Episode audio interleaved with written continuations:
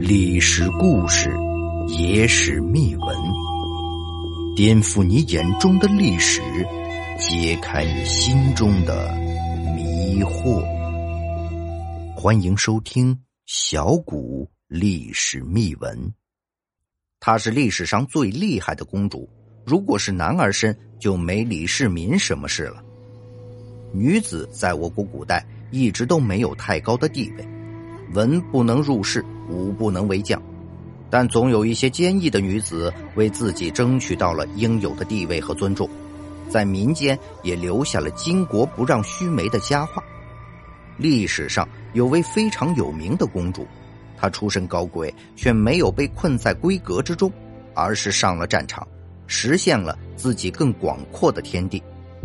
这位英勇的公主就是唐朝开国皇帝李渊之女平阳昭公主，她也是李世民的姐姐，是一名真正的女强人。在她还年幼的时候，被婚配给了柴少，本来应该过着相夫教子的一生。可是公元六一七年，李渊起兵，而本该安居后方的她，却毅然决然的上了战场，还建立了属于自己的队伍——娘子军。是李渊开国的大功臣，平阳昭公主，这是应验了那句“虎门无犬子”。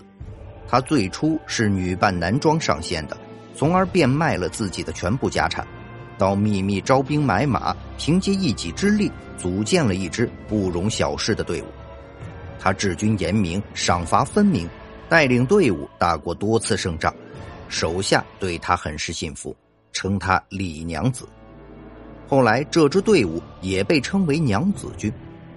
我们今天所看到的娘子关，都是因她而得名。平阳昭公主仅仅用了几个月的时间，就拉扯出一支强大的队伍，在民间也获得了良好的口碑。起兵同年，平阳昭公主带领手下和李世民成功会师，并和丈夫一人带领一支队伍，在十一月就攻下了长安。李渊建立大唐后，平阳昭公主也成为唐朝最为尊贵的公主。但是，拥有了高贵身份的她，并没有从此在宫中过着锦衣玉食的生活。她又再一次向世人证明了自己的英勇。在武德初年，李渊将重要的山西交给他驻守。山西向来是兵家必争之地，可以说是李渊的大本营，也不为过。而平阳昭公主不负众望，出色的完成了这个任务。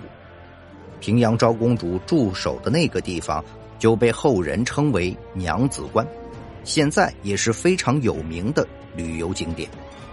公元六三二年，平阳昭公主病逝，李渊认为她虽为女子，却驰骋沙场，战功赫赫，当得起军人之名，于是为她破例举行了军礼下葬。并起谥号昭，这在中国古代可是史无前例的存在，足以证明平阳昭公主的成就不输任何一位男子。试想一下，如果这位平阳昭公主是男儿身，她又长于李世民，战功谋略都不输给李渊任何一个儿子，那么她成为大唐江山的主人也是顺理成章的，或许就没李世民什么事儿了。好了。以上就是本期的内容。如果您喜欢我们的节目，欢迎订阅、点赞、转发，感谢大家的支持。